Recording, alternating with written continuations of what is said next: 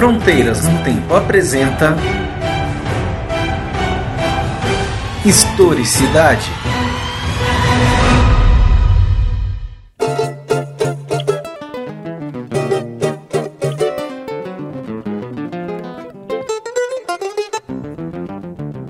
Olá, aqui quem fala é o CA e você está no segundo episódio do programa Historicidade, o programa de entrevistas do podcast Fronteiras no Tempo. Quero lembrar a você que este programa também pode ser assistido no YouTube, em sua versão em vídeo. Mas você, como eu, adora podcasts, fique à vontade. Veja o vídeo, ouça o podcast, porque essa conversa tá muito bacana. E falando nisso, hoje nós vamos receber o professor doutor Rodrigo Cristofoletti, que é doutor em História Política e Bens Culturais pela Fundação Getúlio Vargas. Rodrigo Cristofoletti atualmente é professor da Universidade Federal de Juiz de Fora e durante muitos anos da sua vida trabalhou nas ruínas do engenho São Jorge dos Erasmos, que é ligado à USP. O papo de hoje está sensacional, é sobre patrimônio histórico e cultural. O professor Rodrigo Cristofoletti ele é um dos grandes especialistas no Brasil na área, então acho que vale muito a pena. É um papo que você vai aprender bastante. Bom programa! Professor Rodrigo, é um prazer tê-lo aqui. Prazer é todo meu. Senhor. E vamos bater, começar a bater esse papo por uma questão muito básica, porque eu acredito que nem todo telespectador sabe o que é. O que é patrimônio, Rodrigo? O que é, exatamente o que é o patrimônio histórico cultural? Vamos já bem específico. Bom, é, na verdade o conceito de patrimônio é por definição multifacetado, né? Poderíamos falar várias possibilidades de interpretação do patrimônio. Mas o patrimônio, é, muito rapidamente pensando, o patrimônio pode ser tudo aquilo que tem um papel importante na cultura de um povo. Então é algo, um tesouro, um espólio, alguma coisa que efetivamente represente algo para um povo. Pode ser cultural, pode ser histórico, pode ser natural, até hoje em dia imaterial ou material, mas alguma coisa que tem a ver com a herança que um povo atribui a si próprio. Então eu acho que esse é o grande significado, talvez um dos mais interessantes de se pensar o patrimônio. Algo que é um espólio, um tesouro deixado é, das pessoas para as pessoas. Então, nesse sentido, como você está dizendo, nós temos vários tipos de patrimônios, né? patrimônios históricos, culturais, e aí você falou do patrimônio imaterial. Olha que coisa interessante. Porque a gente pensa no patrimônio histórico material, a gente vê, a primeira coisa que vem na nossa cabeça são algumas construções históricas. Sim. Né? Várias cidades têm. Se a gente for, por exemplo, para Ouro Preto, né? aquelas várias casas, construções, as igrejas do período cornel do século XVIII, né? Fica bem claro entender o que é um patrimônio material. Ou você te vir para a região da Baixada Santista, nós temos lá a, o prédio da Bolsa do Café, que hoje abriga o Museu do Café, e tem um outro patrimônio também aqui que a gente vou deixar um, um gosto de curiosidade. Nós vamos falar de um patrimônio bem especial na cidade de Santos, um patrimônio do século XVI que poucas pessoas sabem de sua existência. Né? Deixar só um gostinho na boca para você. Fica fácil de entender, né? Então é algo que foi construído no passado, né? E a gente tem patrimônios que foram construídos pela elite, patrimônios mais populares, uhum. do passado. Mas e o imaterial? O que seria o patrimônio imaterial? É, na verdade, eu acho que nos últimos 20, 30 anos, sobretudo depois da Constituição de 1988, fica mais fácil pensarmos a diferença, se é que existe uma diferença entre patrimônio imaterial, a imaterialidade e a materialidade do, do próprio patrimônio. O que a gente percebe é que, diferentemente do grande acervo de patrimônios materiais que nós temos no Brasil, a categoria de patrimônio imaterial é bastante recente. Ela data de 2003 para frente.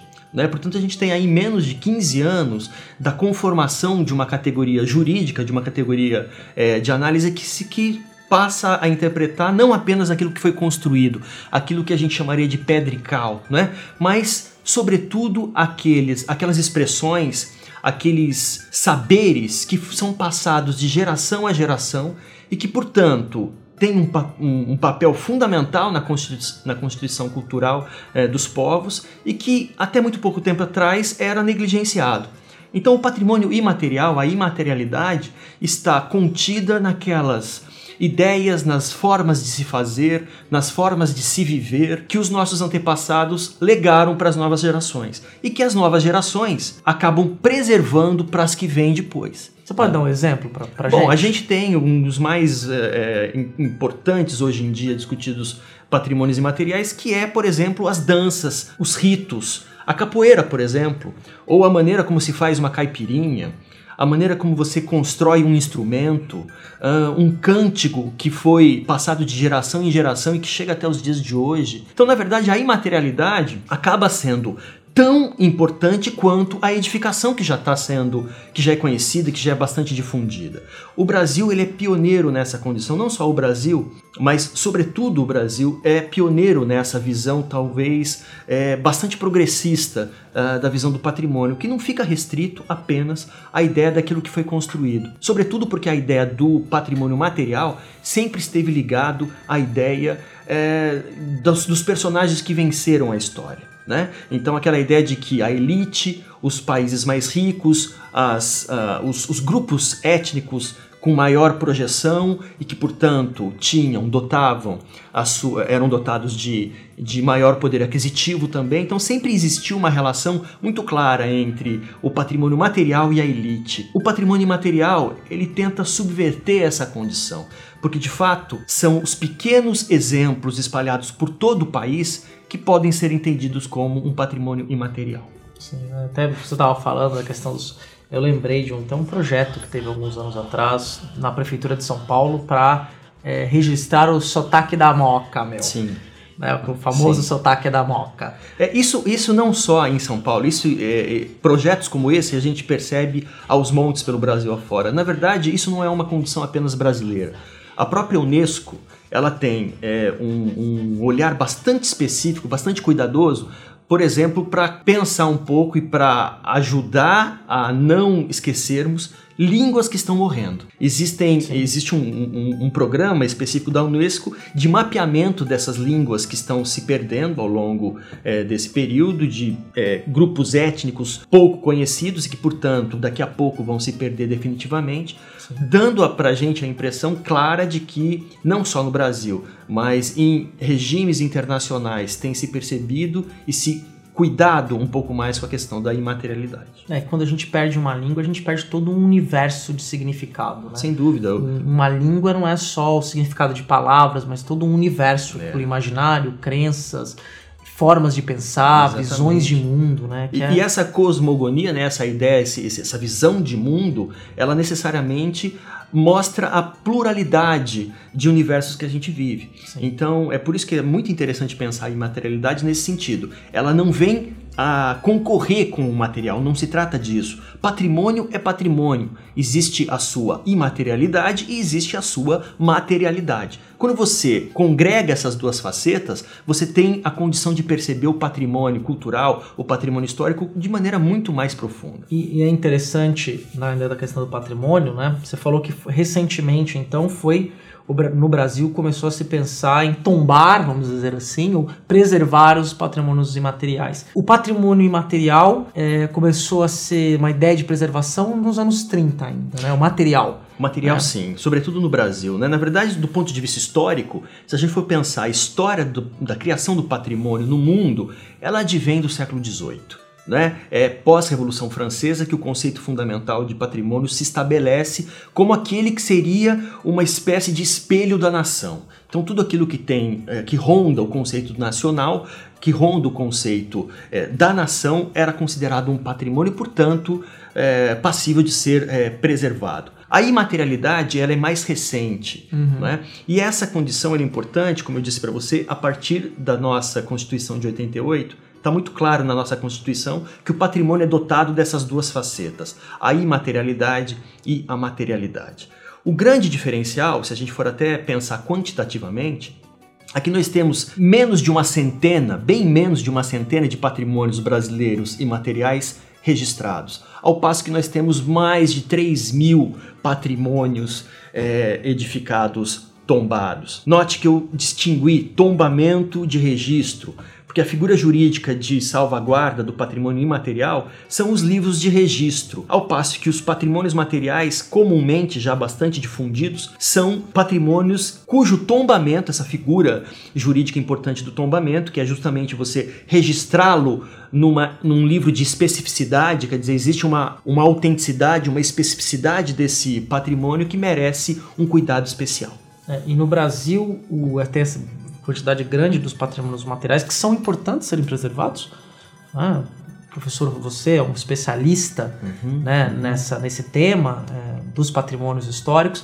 E a gente tem o IFAM, né, que é o Instituto do Patrimônio Histórico Artístico Nacional. Nacional. Uhum. Temos os, os, órgãos regionais, estaduais, né, os CONDEFAPs da vida. Né? É, me fala um pouco sobre a questão da preservação do patrimônio material, aí do caso das edificações. Como é que funciona para uma edificação virar um patrimônio? É, na verdade, qualquer pessoa pode é, requerer uh, o, a condição de um tombamento. Qualquer cidadão pode, é passível de é, requerer um, um, um tombamento. Aí, o que nós percebemos no Brasil hoje é que a quantidade de patrimônios que têm sido criados, eu digo criados porque na verdade são os especialistas que de uma certa maneira uhum. é, atribuem o valor a esse patrimônio para que ele tenha essa outorga, essa chancela de ser diferenciado. Então ele precisa ser preservado. Na academia a gente vem discutindo muito isso, né? Desde os anos 30, com a criação do antigo SFAM, ainda Superintendência do Patrimônio, que depois vem se tornar o IFAM mais recentemente, uhum. se discute a necessidade de quais são os critérios efetivos para você dotar um, uma edificação ou algum lugar como patrimônio. Mais recentemente a gente tem percebido que essa, esses critérios eles precisam cada vez mais levar em consideração as realidades particulares de cada espaço. De maneira que não dá para você ter uma receita de bolo sobre patrimônio para todos os lugares do Brasil. Agora, existem alguns critérios que são é, bastante importantes. O critério de autenticidade, o critério de ineditismo, o critério de é, excepcionalidade. São todos critérios que fazem com que uma edificação, um bem patrimonial, tenha um peso maior do que outro. Não basta ser uma construção antiga. Não basta ser uma construção antiga, porque senão a gente corre o risco, inclusive, de criar uma superinflação de patrimônios, Sim. que é uma questão que a academia tem que tratar hoje em dia. Né? Você cria tanta demanda de patrimônio, uma necessidade absurda de rememoração de tudo, é memória para tudo, é necessidade de guardar o passado, que a gente chega num momento com inflação literal de, de patrimônios. Então, se nós tínhamos nos anos 30 uma demanda por criar, agora nós temos nos anos 2000 uma demanda por racionalizar o conceito do patrimônio. E essa racionalização, então, vai tentar atender esses critérios que você estava me dizendo, né? Da, ser algo que seja inédito, quer dizer, não pode ter é, 30 patrimônios da mesma coisa, né? Perfeito, perfeito. É, ou ser alguma coisa que era tão comum. Aí você preserva um que, que vá fazer esse registro, talvez, do cotidiano, né? E principalmente tenta mapear de maneira mais heterogênea a, as culturas que um povo detém. Quer dizer, você não pode, de forma nenhuma, é, ter exemplos de, de cultura que são apenas as culturas chamadas culturas vencedoras historicamente. Sim. Não é? Então, por isso funda o fundamento essencial da cultura, perdão, do patrimônio imaterial, porque é o patrimônio imaterial que dá conta de mapear a grande diversidade de culturas que nós temos nesse país. Rodrigo, papo tá muito bacana e que me fez pensar também em outros pontos.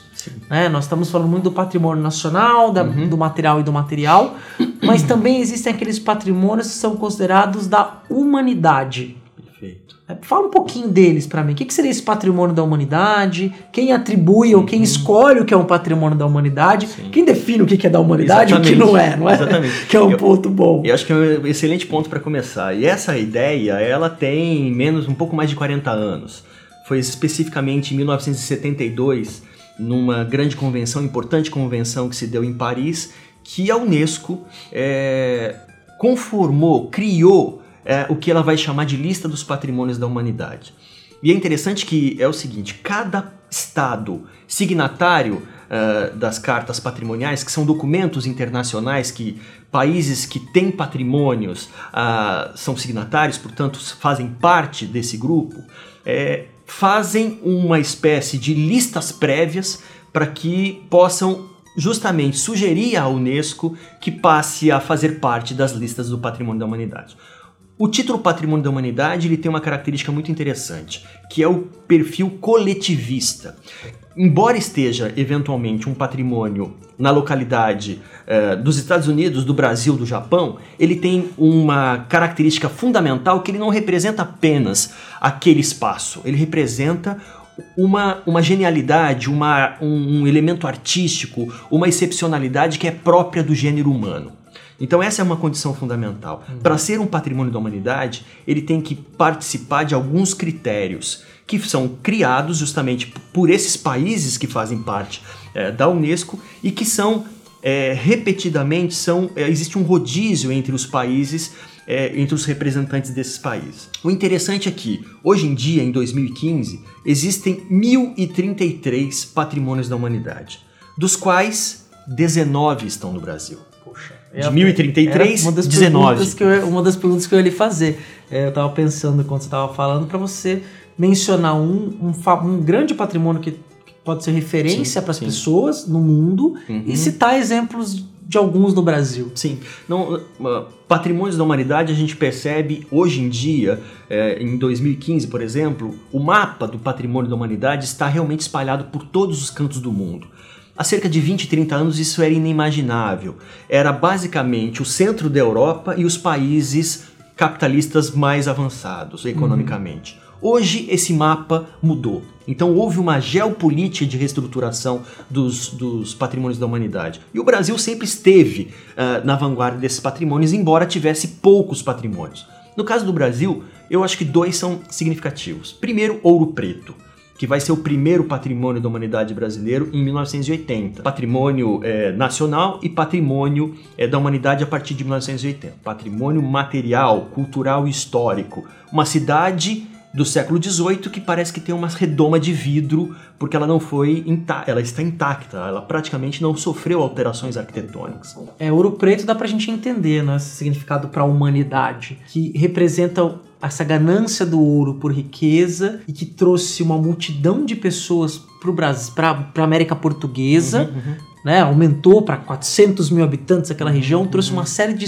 e marca também o trabalho escravo muitas pessoas foram trazidas como escravos para trabalhar nas minas, com expectativa de Isso. quatro anos de vida, uhum. mas talvez sejam para um, um, um debate para outra oportunidade. Exatamente. Mas o fato é que hoje registra um, um complexo arquitetônico que está é, em grandes condições, tal como estava no século XVIII, e que representa, portanto, o primeiro grande patrimônio da humanidade brasileiro. Né? Mas a gente poderia fazer, falar de outros, como, por exemplo, uh, a Serra da Capivara. Sim, no é? Piauí, não é? No São Piauí. Raimundo, pega São Raimundo Nonato e outros municípios Exatamente. ali daquela região do Piauí. Que é nada mais nada menos do que a maior concentração de pinturas rupestres existentes no mundo, não é? E é, que... Para quem não sabe, tá, desculpa te cortar, pintura rupestre são as pinturas feitas por homens pré-históricos. Né? Homens que não tinham sistema de escrita, mas que registravam suas histórias pintando nas paredes. Que, portanto, faziam um pouco a crônica do cotidiano deles. Né? Então, são dois exemplos interessantes, um uhum. do ponto de vista cultural eh, e outro do ponto de vista histórico, material, que fazem parte dessa lista de 19 patrimônios da humanidade brasileiros. Mas existe uma outra característica que eu acho muito interessante nessa lista, que o Brasil detém a única chancela no mundo de uma categoria também bastante recente chamada paisagem cultural, que é a cidade do Rio de Janeiro.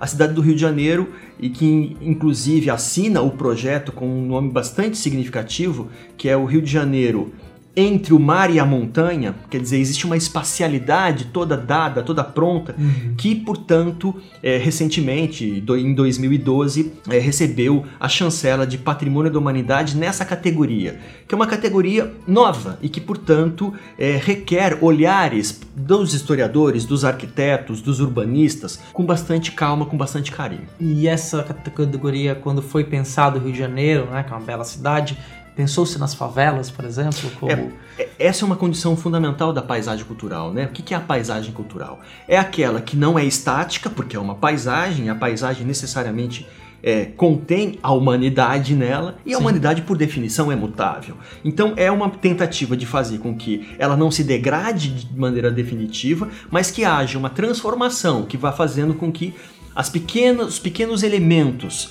de cada cultura sejam reconhecidos. Então é uma categoria bastante específica, mas que tem ganhado é, bastante destaque no mundo todo, justamente porque a única outorga foi para o Rio de Janeiro. E qual a importância né, da gente ter patrimônios? É isso que eu acho que é bacana a gente Eu entender. sim. É, sem dúvida nenhuma, o primeiro elemento fundamental é pensar que não é só bônus. Existem bônus e existem ônus, ou seja, existem muitas benesses que você recebe, o turismo é alavancado, você tem uma projeção internacional que garante uma visibilidade é, na pauta das relações internacionais. No caso do Brasil, o Brasil passa a ser visto com olhos não apenas de um país exótico, não é? Mas você também tem muita responsabilidade, porque você tem, junto com a Unesco e junto com os órgãos de preservação, uma série de obrigações que necessitam ser mantidas, né? Inclusive pensando a introdução é, de, é, de pessoas e espaços que não foram adensados nesses patrimônios, que não fazem parte desse patrimônio, mas que acabam também sentindo as suas, a sua, o peso dessa chancela. E no começo do programa eu tinha falado para o telespectador né, que nós falaríamos é, de um patrimônio onde o professor Rodrigo Cristofaletti atua. Fala um pouquinho das ruínas do engenho São Jorge dos Erasmos. Bom, para mim é um prazer falar desse espaço que é considerado hoje, sem dúvida nenhuma, uma das ruínas mais antigas do país, se não a única evidência física portuguesa que ainda sobrou do princípio da colonização. A gente está falando de ruínas de 481 anos. Né? É, um, é um espaço que provavelmente tenha sido construído em 1534 e que foi durante muito tempo uma fábrica de açúcar para exportação. A gente está falando do princípio da colonização do Brasil e que tem a ver com essa cidade, com a cidade, com a ilha de São Vicente, né? Que naquele momento recebe eh, pessoas e que tinham duas incumbências povoar o espaço e construir um entreposto comercial. E aí o personagem Martim Afonso de Souza entra em destaque e que vai ser justamente esse eh, personagem o responsável por mandar erigir, construir esse engenho. Tempos depois, esse engenho é vendido por uma família, uma família de banqueiros belgas, eh, cujo patriarca se chamava Erasmo Sketz, da onde advém o nome Engenho dos Erasmos. O fato é que esse engenho produziu açúcar durante cerca de um século, de 1534 até aproximadamente 1620, e depois cai num esquecimento absoluto durante 300 anos. Apenas nos anos 50 do século XX, esse patrimônio é redescoberto e doado à Universidade de São Paulo, que é a, a detentora legal desse espaço, a que admi- administra esse espaço desde os anos 50. Chegou a ser um ferro velho lá, uma coisa assim. Na verdade, ao lado existe um ferro velho que até hoje atua é, no espaço, para demonstrar um pouco o quanto é conflituoso a questão do patrimônio e, sobretudo, o conceito do envoltório do patrimônio. Porque o patrimônio em si não é apenas o edificado, no caso aquelas ruínas, mas todo o entorno dele. né? Então existe uma necessidade fundamental da gente pensar os patrimônios em coletivo, em conjunto. Pensar que não é apenas o edificado, mas como eu disse, toda a ambiência que o envolve esse patrimônio. É interessante do, da ruína, do, do engenho dos Erasmos, como é mais conhecido entre nós, né? Uhum. É que ela é uma construção que a gente só encontra paralelo atualmente nas ilhas do Atlântico da África, né? É uma experiência colonial portuguesa anterior à vinda para a América Portuguesa, Sim, perfeito. né? Que você tem essa construção que é muito parecida, análoga, análoga. né? Muito parecida a isso. Mas aí, uma outra coisa que eu quero te perguntar. Dá para visitar as ruínas do engenho? O, o, o Engenho dos Erasmus ele é um patrimônio nacional visitado é, por milhares de pessoas anualmente. Lá nós temos é, as visitas todos os dias da semana, das 9 da manhã até as 16 horas. Então é, é muito interessante visitar esse espaço porque é o único espaço que guarda essa autenticidade é, arquitetônica, histórica e é um monumento nacional.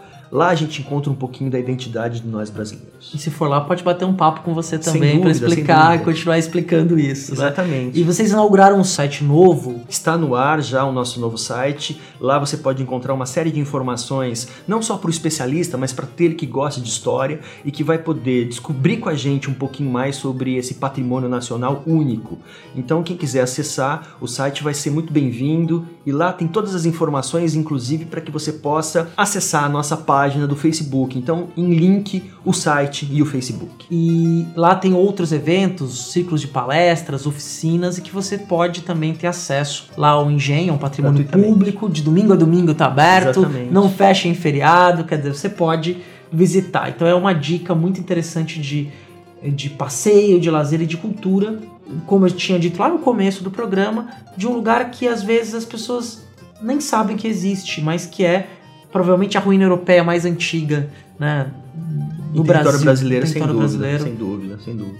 De maneira que eu acho que esse é um exemplo, assim como a Serra da Capivara e Ouro Preto são e o Engenho dos Erasmus são exemplos de patrimônios cuja identidade e o conceito de preservação propiciaram que as novas gerações conhecessem. Não há, não, não há possibilidade de pensar o patrimônio sem essa ideia da preservação. E sem educação também não existe preservação alguma. Então, esse tripé, educação, preservação e o bem enquanto um bem coletivo e não individual, sem dúvida nenhuma fazem com que o patrimônio no Brasil hoje seja cada vez mais discutido e temas como, de programas como esse, por exemplo. Sim, é, o patrimônio tem que ser algo que seja abraçado por todos, né? por pelas todos, pessoas que estão coletivamente. em volta. É positivo, é, a memória né, da, da vida no passado é algo que deve ser preservada, a gente deve sempre aprender com isso. Sem dúvida. E é importante para nós. Um dos motivos a gente está aqui batendo esse Exatamente. papo hoje, né? Embora não seja apenas coisa de historiador, quer dizer, a história fundamentalmente, a memória que essas, que essas é, histórias nos legaram, é um patrimônio de todos. Rodrigo, foi um prazer recebê-lo aqui. Muito obrigado pela tua presença, por esse papo maravilhoso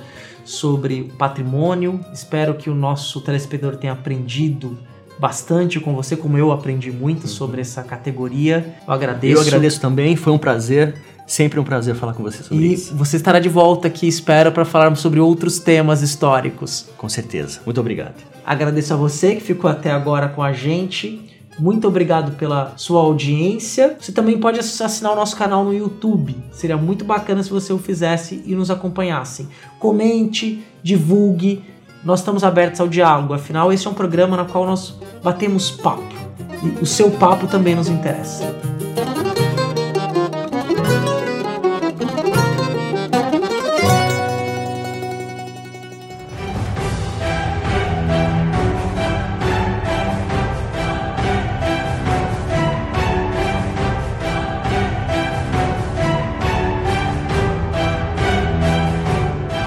Você ouviu?